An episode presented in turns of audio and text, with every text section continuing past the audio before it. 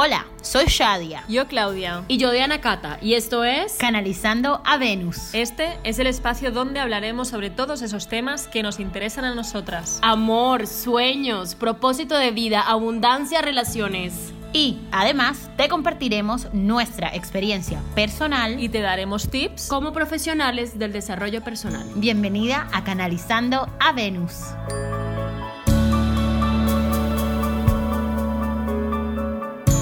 Tribu Venus, temazo el de el día de hoy.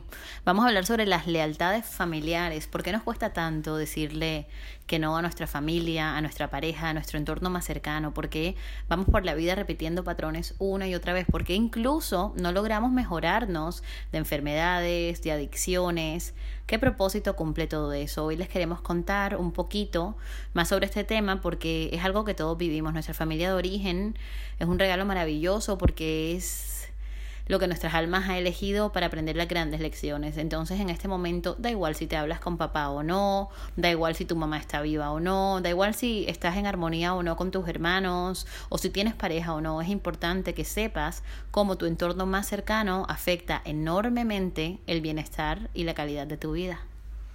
A mí me encanta ese tema, porque mm, yo siempre he sido una persona muy cercana a mi familia, mi familia es muy, muy cercana, pero veo muchas familias alrededor de amigas, de conocidos, que impresionante la manera cómo les afecta lo que está sucediendo, por ejemplo, con la mamá de una amiga mía, mueve su vida entera para que esté bien su mamá, para que ella pueda que esté mal, deprimida, no, pero tu mamá tiene que estar bien. Entonces es una lealtad a que su mamá esté bien, pero ella no está bien. Entonces son estas cosas, chicas, que empecemos a mirar. O sea, desde dónde estamos relacionándonos con, con, nuestra, con nuestros padres, con nuestros hermanos, con, con nuestra pareja. Estamos haciendo las cosas para que el otro no se moleste, para que el otro esté bien, pero ¿qué pasa contigo? O sea, primero entonces los demás y después tú. Esas son las cosas que queremos compartir con ustedes, chicas, para que empiecen a, a ser más conscientes de que para tener buenas relaciones familiares, en pareja, con amigos, primero tenemos que estar bien nosotras. Pues sí, estar bien con nosotras es primordial, ¿no? Saber qué, qué pensamos, qué sentimos en cada situación para poder actuar. Al final es actuar desde, de una manera asertiva y vivir la vida pues desde el amor, desde dentro, ¿no? Desde tu esencia y tu propósito. Entonces, hay un ejemplo que a mí me gusta mucho, que es para un, bueno, un claro ejemplo que, que explica Tú imagínate que tú siempre le estás dando dinero a un amigo.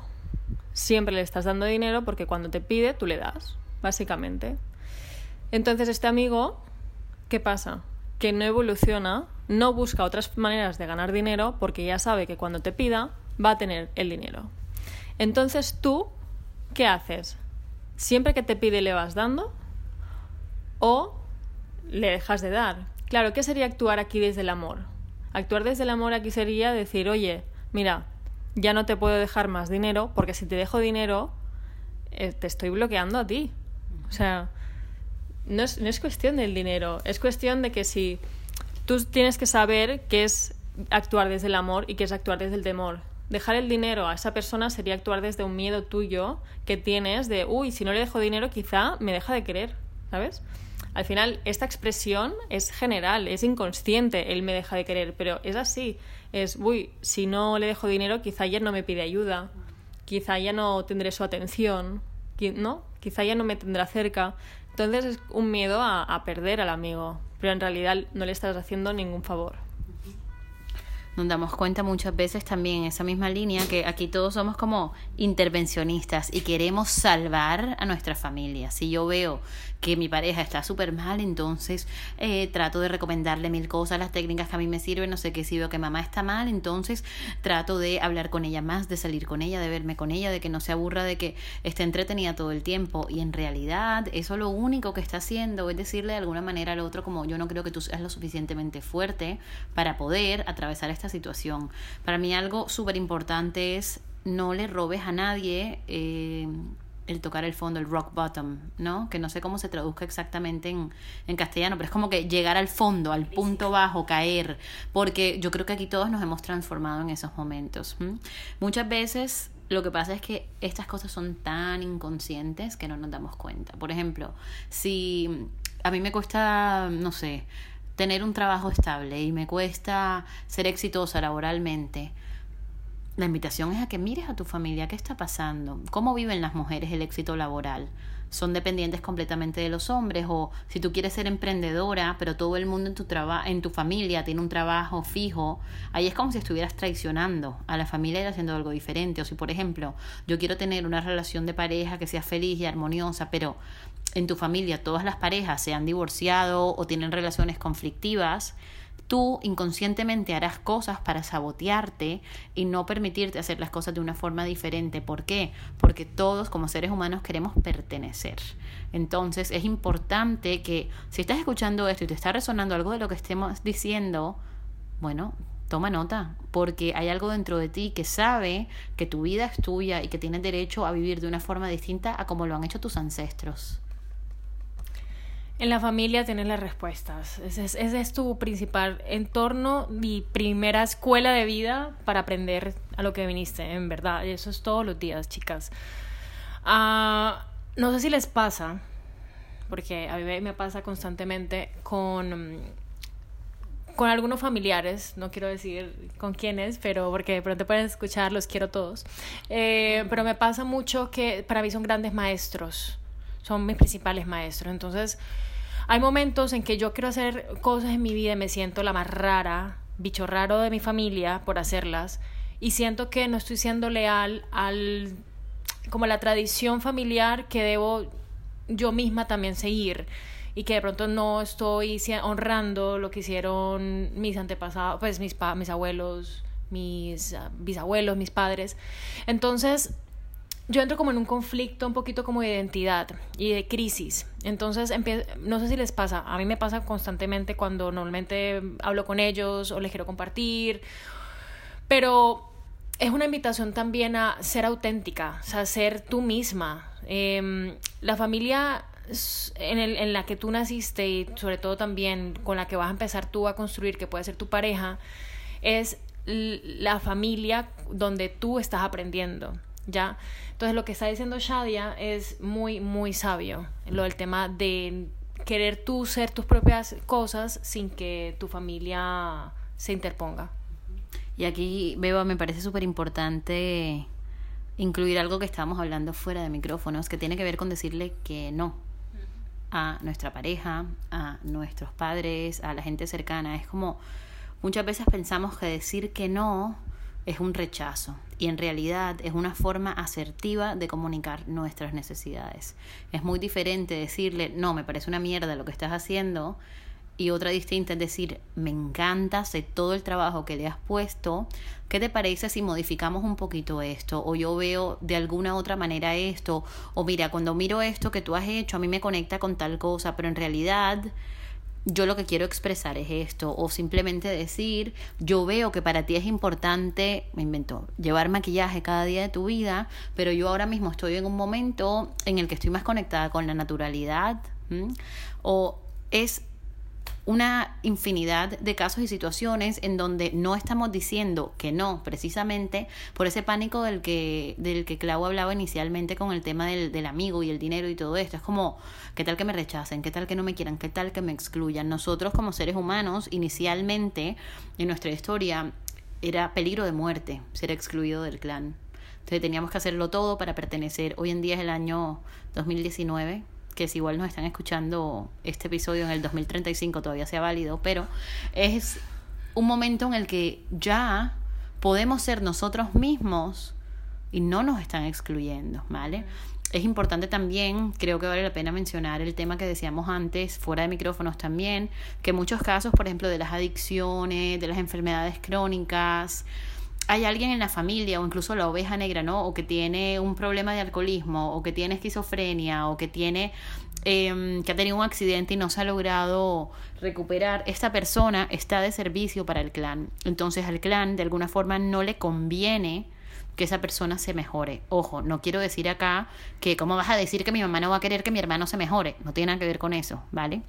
Es simplemente poder ver que cuando estas personas están viviendo una inmensidad de sufrimiento, todos los ojos del sistema familiar se ponen en esa persona y lo que hacen es que otros asuntos de los que no se quieren hablar o no quieren eh, ser expuestos se tengan en cuenta. Entonces solamente es eso. Así que si estás atravesando algún proceso personal y se mueven las cosas en tu familia o reaccionan, tú sigue enfocada en ti, en tu bienestar, porque lo mejor que podemos hacer por los otros es estar bien nosotros mismos, ¿no? Pues sí, totalmente. A mí la verdad que desde siempre, desde pequeña, todos estos temas de, ah, pues como eres el hijo mayor tienes que ser no sé qué, si eres el hijo, decía, vaya chorrada, si aquí los padres son los mismos para uno que para otro. Pero luego me he dado cuenta, ¿no?, de que todo es sistemático y al final es ciencia.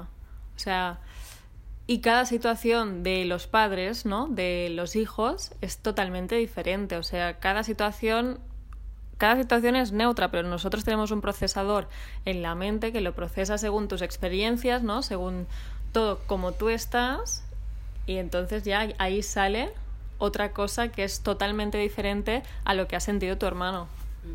Y esto es algo pues, como súper cercano porque en una familia que creces con tus hermanos en la misma casa, ¿cómo puede ser que cada uno viva las historias tan diferentes y que sienta tanto, ¿no? Las cosas tan diferentes. Yo hablo con mi hermana, mi, mi hermana se acuerda de unas historias que yo digo, ostras, pues yo no me acuerdo de nada. O me dice, no, ese día porque... Y yo, ah, pues a mí no me afectó, ¿sabes? Cada uno tiene sus, sus historias y para mí eso es súper interesante. Sí. Sí, porque en, en un mismo hogar cada persona vive las cosas de manera diferente, como estás diciendo. Y como dice un gran filósofo colombiano, Gerardo Smeglin, dice que la, la, realidad es neutra. Y es así, o sea, cada uno tenemos nuestras creencias, nuestros valores, nuestros principios y vemos cada situación que está viendo la familia de manera diferente. Lo que estaba compartiendo Shadia también, lo quiero resaltar, es la manera de cómo nos comunicamos con nuestra familia. Y como ella lo estaba diciendo, es también hacer una comunicación asertiva. Si tú puedes de manera no pasiva ni reactiva, comunicarte de una manera para que la otra persona comprenda tus necesidades y al mismo tiempo tú ser empática de lo que la otra persona también puede reaccionar. Entonces, si no te gusta algo que tu pareja o tu familia o algo está haciendo, pero no te gusta y no sabes cómo decírselo para que no le haga daño, se lo puedes decir de una manera muy asertiva. Porque si lo dices de manera pasiva, tú, tú eres la que te vas a sentir mal, él también se va a sentir mal, se, se, se lo dices de una manera muy reactiva puede haber discusión, ¿sí? Entonces se lo dices de manera asertiva, diciendo, mira, yo siento que me pasa que yo pienso, pero también considero el tiempo que tú le has dedicado. O sea, hay que ser de manera muy empática y asertiva. Claro, yo creo que para eso también te tenías que conocer, porque yo como 5 de Enneagrama, que aún no, aún, aún no sé si lo soy, pero yo creo que sí. hoy tienes la capa del 5, pues. Hoy tengo 5. Bueno, entonces, claro, como yo soy muy metódica, ¿no? Entonces uso la, la razón para explicar algo que pueda hacer sentir mal al otro, ¿vale? Entonces yo para dar feedback lo que hago es un método. Primero digo, ay, me encanta, me encanta, lo has hecho súper bien, ¿no? Tiras flores al otro o al trabajo del otro, lo que ha hecho el otro. Auténtico.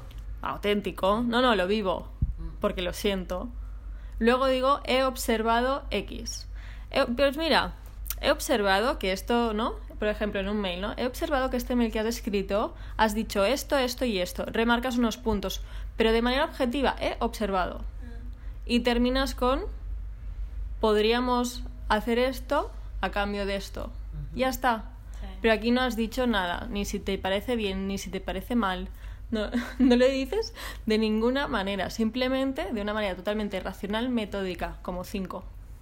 Me encanta porque además cada una, como ven, tiene. Yo les iba a decir, abran el corazón. Yo, dos del enneagrama, ¿no? Yo, abran el corazón. Con un corazón abierto es imposible que se den malos entendidos, porque hablamos desde la vulnerabilidad. Esto hay para todos los gustos, mis amores. Así que ahí verán si quieren el método de Claudia o si abren el corazón. Lo importante es que encuentren que cuando ustedes se comunican, cuando se dicen que sí, a ustedes mismos están permitiendo y dando la posibilidad de que el otro haga su propio proceso. Si el otro se pone bravo porque tú dices que no, es su rollo. Si el otro se molesta porque tú quieres hacer las cosas a tu manera, pues es su rollo y no el tuyo. Entonces es muy importante que em, tengas esto en cuenta. Quiero invitarles entonces a que inhalen y exhalen profundamente, a que cierren los ojos. Y una vez más, inhala y exhala.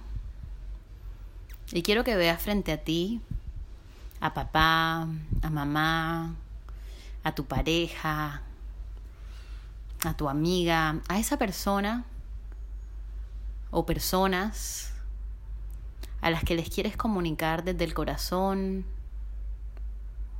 lo que tú estás sintiendo.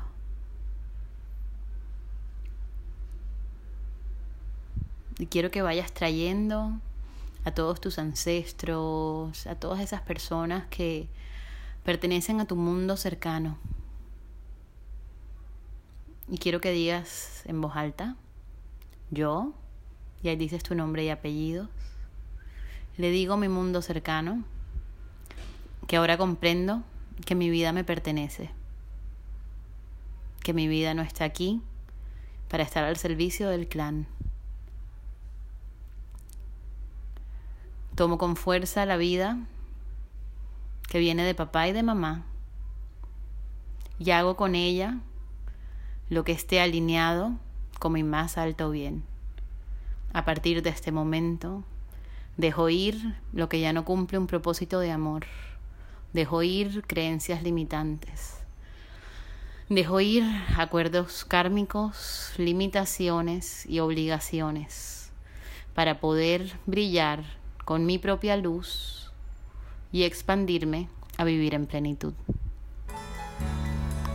Hasta aquí nuestro episodio de hoy. Gracias por pertenecer a esta red de amor en donde juntas canalizamos a Venus para recordar que siempre estamos conectadas con nuestra feminidad.